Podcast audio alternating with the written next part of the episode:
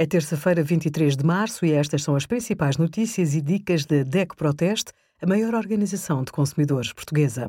Hoje, em DECO.proteste.pt, sugerimos as alterações às regras de confinamento durante o atual estado de emergência, lei sobre a eutanásia não passa no Tribunal Constitucional e a nossa compra coletiva de bicicletas elétricas com 10% de desconto. Sabia que muito do açúcar que consumimos está em alimentos que não são doces?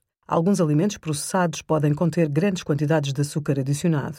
É o caso, por exemplo, do ketchup, pão de forma, barras de cereais ou néctares. No rótulo pode consultar os hidratos de carbono, entre os quais açúcares. Aqui estão incluídos os açúcares adicionados e os açúcares naturalmente presentes. Se não encontrar a palavra açúcar entre os ingredientes, procure outros termos como dextrose ou xarope de malte, que são sinónimos de açúcar. Veja a lista completa no nosso site. Obrigada por acompanhar a DEC Proteste a contribuir para consumidores mais informados, participativos e exigentes.